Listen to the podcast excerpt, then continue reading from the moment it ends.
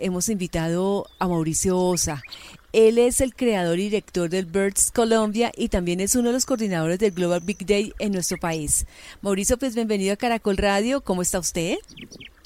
Aleida, muy buenos días. Pues muy feliz de estar hoy en esa jornada educativa y de y de ciencia ciudadana. Sí, pues este gran interrogante, ¿cómo se va a desarrollar entonces la actividad del día de hoy con este confinamiento? Como no podemos salir, entonces, ¿cómo, cómo se va a hacer este avistamiento de aves? ¿Cómo va a ser entonces este, todo este trabajo el día de hoy, Mauricio?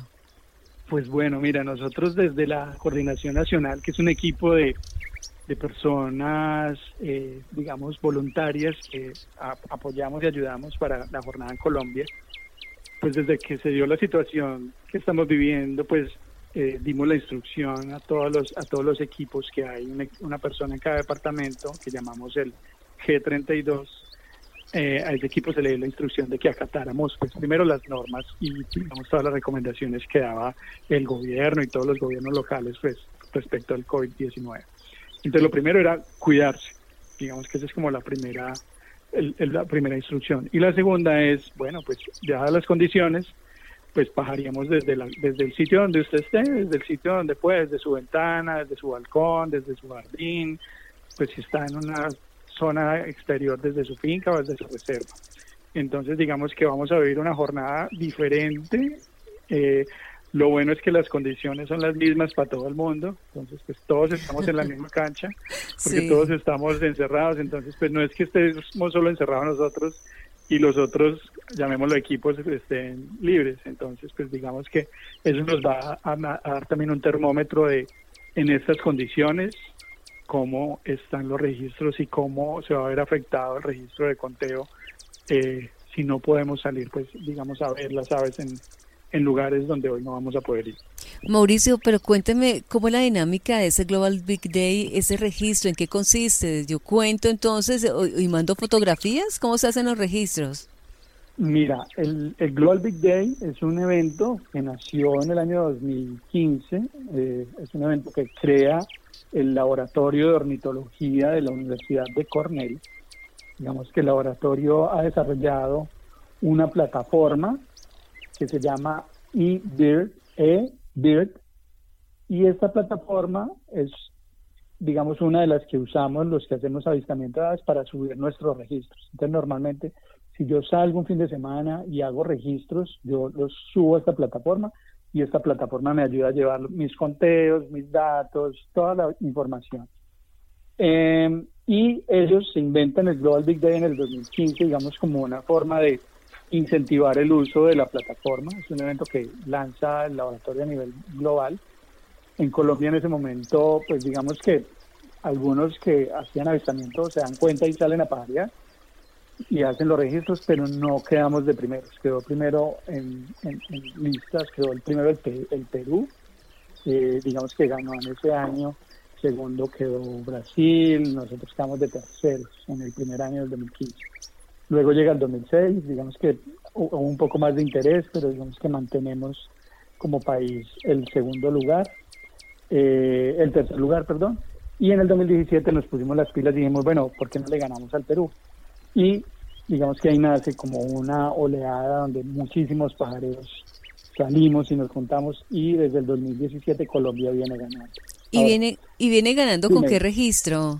Mauricio. Bueno, me estaba preguntando cómo se registra, entonces yo salgo, entonces digamos que ahorita, ahorita, eh, ¿cómo lo hago yo hoy desde mi casa? Entonces yo estoy pendiente de todas las aves que veo aquí desde mi casa, yo aquí tengo un árbol, tengo unos unidades de filigrís, entonces yo en este tiempo en mi casa he registrado 24 especies que he tenido aquí alrededor.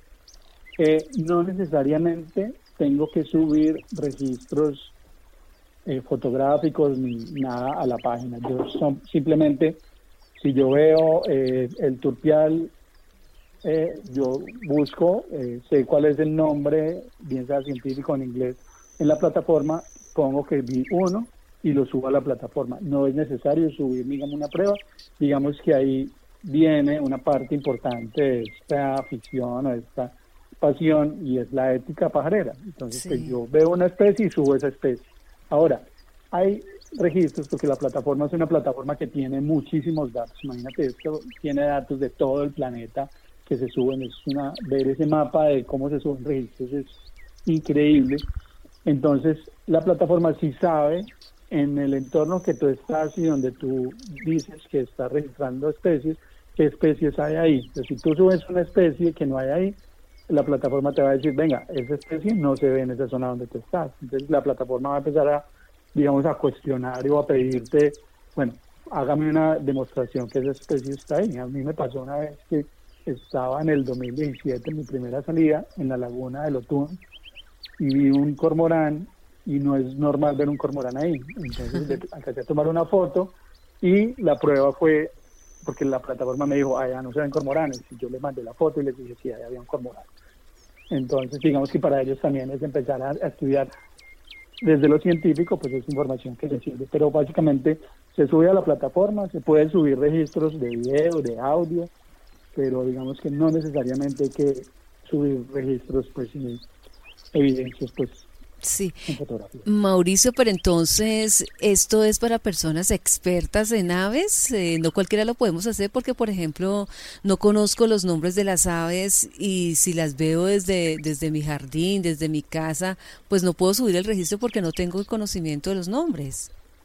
Sí, pues digamos que es importante en el 2017 que nosotros empezamos a promover, pues como la primera oleada de ganar, se unió mucha gente que, que no tenía conocimiento. Entonces eso causó algo de traumatismo en la plataforma porque empezó gente a subir datos porque miraban un pajarito y lo veían azulito, entonces buscaban pájaro azulito y veían un nombre y no saben que en Colombia hay 1900 especies y pájaros azulitos hay muchos. Entonces, digamos que ocasionó algunos, algunos problemas. Entonces, tú puedes subir, claro, cualquier persona puede subir, pero sí sería importante que si no sabes, ya hay, por ejemplo, el mismo laboratorio tiene una eh, aplicación que se llama Merlin. Eh, hay que bajar obviamente unas, una, información, pero yo puedo bajar Merlin en mi celular y yo con Merlin puedo eh, tomar una foto de un ave de, con el celular, con la cámara, y yo en Merlin pongo la foto y él, por la ubicación y por la forma del ave, él me dice, esa ave puede ser esta o esta. O sea, me da como opciones y ahí ya yo empiezo a comparar la fotografía o el recuerdo que tengo con la, especie. Eh, esa es una buena forma de cómo, ir, cómo irse adentrando. Pero cualquier persona podría subir una especie, pero pues digamos que la recomendación es súbala en la medida que usted esté completamente seguro que otra persona que sepa, pues le aseguro que eso sería muy importante. Óigame, Mauricio, y le preguntaba hace un momento que hemos ganado en varias oportunidades, ¿con qué cifras, con qué registros? Eh, ok, pues nosotros, como te decía ahorita, digamos que nos pusimos las pilas y nos organizamos en el 2017. Eh, nosotros habíamos hecho en el 2016, para que tengas una idea, habíamos registrado 948 especies en el 2016, que habíamos quedado de terceros. En el 2017 que nos organizamos, registramos 1.487 especies y quedamos de primeros. O sea, ese día, eh, todos los que salieron a ver aves, vimos 1.487 especies en Colombia, que es una cifra increíble.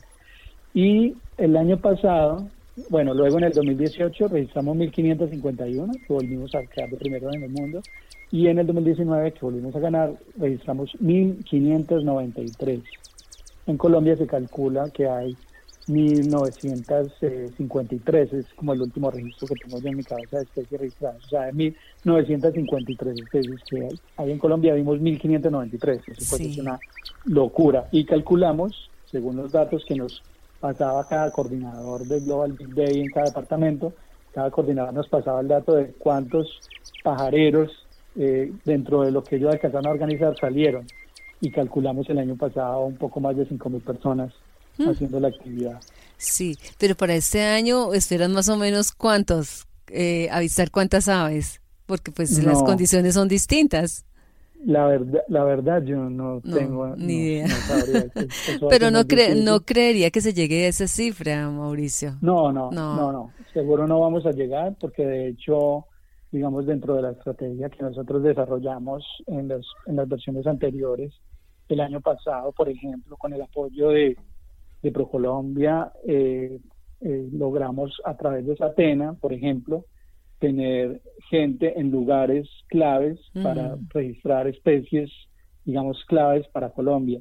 Entonces ahí sumamos, pues digamos que no muchas, pero pero sí muy claves que le suman al, al Estado Nacional. Entonces esas pues obviamente no las vamos a tener y muchos otros registros. Ya el año pasado me fui a buscar solo una especie en el departamento del Tolima para registrarla para Colombia, la vi, solo sumaba una. Pues este año seguramente no sabemos si allá en ese lugar va a haber alguien que la sume, seguramente no, entonces el registro obviamente va a bajar. ¿A cuánto? Yo no sé. Pues yo esperaría que sumemos más de mil, ojalá. Óigame, Mauricio, me, me dice que, que el año pasado se fue hasta el Tolima a registrar un ave. ¿Cuánto tiempo se puede demorar buscándola, registrándola? Es, es algo de mucha paciencia. Sí, claro, claro. Pues digamos que esta era una especie muy especial que sabíamos ya, pues ya la había visto en ese lugar. Entonces las aves generalmente se mueven en territorios y si uno ve una especie, pues es muy normal que uno vuelva a ese lugar y pues alrededor, pues digamos que la. Y la había visto en un árbol comiendo, entonces digamos que si ese árbol volvía a tener eh, comida, pues eh, eh, era probable verla ahí. Entonces me fui específicamente para un sitio, en un árbol, a esperar si llegaba y llegó. Entonces, digamos que sí es mucha paciencia, obviamente, y también pues como mucha emoción y adrenalina, pues el, el, el, que llegue y el poder registrarla, porque van a tener sumarle una especie al país, que será importante. Birds Colombia está registrado, ahora que usted lo menciona, en, en ProColombia, ustedes los, los, conocen, los promocionan a nivel internacional. Cuéntenos un poco la historia de Birds Colombia, ¿ya cuántos años tiene? Bueno, Birds Colombia nace en el 2016 como una iniciativa, pues digamos, personal. Nace inicialmente como aves del eje cafetero. Eh, yo vivía en esa época en Pereira, yo soy de Manizales y me, enganché con el tema de las aves por la fotografía. Bueno, esa es una historia larga que después buscamos un espacio para contarla. Eh, y termino haciendo una página para mostrar a través de la fotografía pues eh, la conservación. Luego conozco a la que hoy día es mi esposa, con ella, ella es del Tolima, con ella armamos otra página que se llama en su momento Aves del Tolima, y luego juntamos las páginas porque yo me vine a Cali, monté Aves del Valle y bueno, ya administrar eso era muy difícil, ahí nace Birds Colombia y nace con la idea de mostrar todas las especies que hay en Colombia. Entonces nosotros, por ejemplo, en Birds Colombia subimos una especie por día, todos los días desde 2016 venimos subiendo una especie cada día. Un ejemplo, hoy vamos a subir la especie 1140, ya tenemos 1140 especies en la página y tú puedes entrar a la especie y tiene el canto, la ubicación, tiene información, es todo un álbum maravilloso con ayuda de más de 85 fotógrafos que nos han autorizado usar sus imágenes. Es un proyecto muy bonito. Y a eso le hemos añadido, digamos, el trabajar por educación y conservación de las aves. Entonces hemos empezado a agregar más contenido, a hacer campañas. Tenemos una campaña que se, llama Vuelo de Pájaro, pues, que es para generar conciencia alrededor de toda la problemática que hay alrededor de las aves. El logo nuestro hace un homenaje al Podiceps sandinus, que es la primera vez extinta en Colombia que se dejó de ver por allá en 1937 en la laguna de Tota, en esa zona de la sabana cundiboyacense.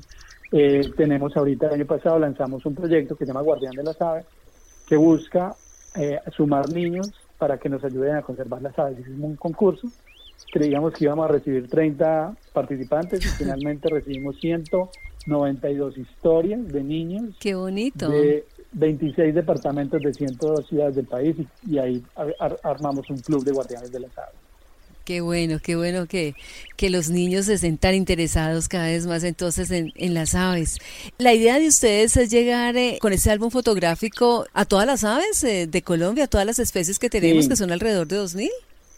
Sí, esa es la idea. Por eso digamos que nos pusimos la meta de subir una diaria. Eh, si seguimos y, y, lo hemos cumplido porque no hemos fallado ni un día, vamos a llenar, digamos, este álbum en julio de 2022. O sea, en julio de 2022 tendríamos las 1900, digamos, si hay 1953 especies, eh, estaríamos llegando en julio del 2022. O sea que es una tarea bastante eh, todavía larga, eh, ya pasamos la mitad y en este momento ya tenemos inventario y de las del total únicamente nos faltan por fotografía alrededor de unas 150 especies. Serían las únicas que nos faltan por, por tener registros y ya estamos armando ideas de, eh, de hecho con el mismo ProColombia, a ver cómo hacemos alguna planeación de cómo ir a buscar esas especies que no tienen foto. Hay muchas especies que uno ni siquiera encuentra registros ni fotos. Sí. Y Mauricio, y si la gente quiere ver esas fotografías, eh, ¿cómo los encuentran ustedes en redes? Ok, en la, página es birdscolombia.com, simplemente birdscolombia.com. Ahorita inclusive estamos haciendo unos como unos podcasts que nosotros llamamos, llamamos Estamos empezando a subir unos podcasts, unas charlas pajareras, conociendo las historias de pajareros colombianos. Eh, y en redes eh, tenemos Facebook, Instagram, YouTube, Twitter. Nos encuentran como arroba Colombia. Así nos encuentran. Y la de Guardianes abrimos un espacio aparte y se llama guardiandelasaves.com. Inclusive empezamos a hacer un álbum también, pero con dibujos de niños de las especies. Está bellísimo. Sí, ustedes no han parado, no han parado ahora en el confinamiento. Veo que eh, diariamente o los fines de semana tienen charlas eh, con eh, pajareros a través de las redes. Sí, armamos una idea. Hay, pues en este momento, yo creo que en todos los sectores hay como saturación de información y todo el mundo está haciendo webinars y videocharlas de todo. Nosotros dijimos como, bueno, qué chévere aportar, pero quisiéramos hacer algo más relajado y más que la gente disfrutara. Entonces se nos ocurrió crear charlas pajareras, lo arrancamos hace 20 días y armamos una programación, como en la primera jornada de, cuarentena hasta el 11, entonces hicimos una primera jornada hasta el 11, todos los días una charla eh, contando la historia de un pajarero, es una charla informal y ha sido muy, muy chévere. Cuando alargaron la cuarentena, entonces hicimos la segunda temporada, entonces vamos a tener la segunda temporada hasta el próximo lunes, hasta el, ¿qué fecha es la? Bueno, hasta donde iba la cuarentena. Hasta este 11. hasta este 11 de ahora exacto, ahora con la largada de la cuarentena hasta el 25 creo, entonces ya estamos armando programación y nos vamos a ir hasta el 25 también con una diaria y la idea sería, pues luego que pase esto, pues dejar una vez a la semana, yo creo, las charlas pajareras porque han sido todo un hit en las redes sociales, en la comunidad pues, pajarera y en muchos que no son pajareros, porque finalmente son historias bonitas de vida. Ayer tuvimos un chico de 13 años que hizo un recorrido con su familia de dos años desde la Patagonia hasta Colombia y, y en, esa, en ese viaje registró 1.100 especies de aves y empezó su afición por las aves en, uno de sus primeros días en Argentina y ahí se volvió pajarero y tiene 13 años. Ay, tan hermoso. bueno, Mauricio, le quiero agradecer muchísimo su tiempo aquí a Caracol Radio, pero no lo quiero despedir hasta que usted no me diga eh, para usted qué significan las aves. Pues mira, eh, Aleida, pues primero darle las gracias y digamos que para mí las aves eh, tienen muchos significados. Eh, me han dado muchas cosas muy bonitas en mi vida, como mi esposa, por ejemplo, eh, que me la, me la encontré por ahí pajareando y los dos somos fotógrafos pajareros, tenemos una historia de vida bien bonita porque además ahorita juntos trabajamos este proyecto, no vivimos de esto porque somos publicistas, ambos trabajamos en publicidad, eh, o sea, nosotros no vivimos de, las aves, pero las aves nos han dado, eh, pues digamos que primero nos han dado como una misión de vida, porque una de las cosas bonitas que tiene la, la observación de aves es que es un hobby que además ayuda con la conservación. En la medida que hayamos personas buscando aves, pues va a haber lugares donde se preserven los bosques, donde se cuiden las especies para que haya observadores. Porque además para muchas familias una especie le ha cambiado la vida. Una, hay muchos ejemplos, Doña Dora en el kilómetro 18, lo, eh, Michel Tapasco en Montezuma, en el, en el Risaralda. Hay muchos ejemplos de mucha gente que una especie que tiene alrededor de su casa le ha cambiado la vida porque están yendo miles de personas extranjeros a, a verla. Y eh, la mejor definición que he encontrado para la observación es el yoga de la naturaleza. Eh, realmente cuando uno sale a ver aves, la conexión, que además en mi caso tengo por, herencia de mis padres y de mi papá especialmente, una conexión muy especial con la naturaleza, es esa conexión donde tú conectas todos tus sentidos, la vista, el, el, oído, el tacto, o sea, todos los sentidos se, como que se envuelven en esa en ese espacio y tú te olvidas de todo. O sea, tú te vas haciendo una realidad, no necesitas celular, bueno, celular para de pronto buscar una especie, pero no necesitas conectarte sino con ese momento y es, es mágico. Y cuando ves la especie que estás buscando o la que querías ver o y le logras la foto, pues se vuelven momentos de muchísima adrenalina, y mucha emoción. Sí, no. Es, muy apasionante. Si lo sentimos a través de sus palabras, imagínese cómo será viviéndolo.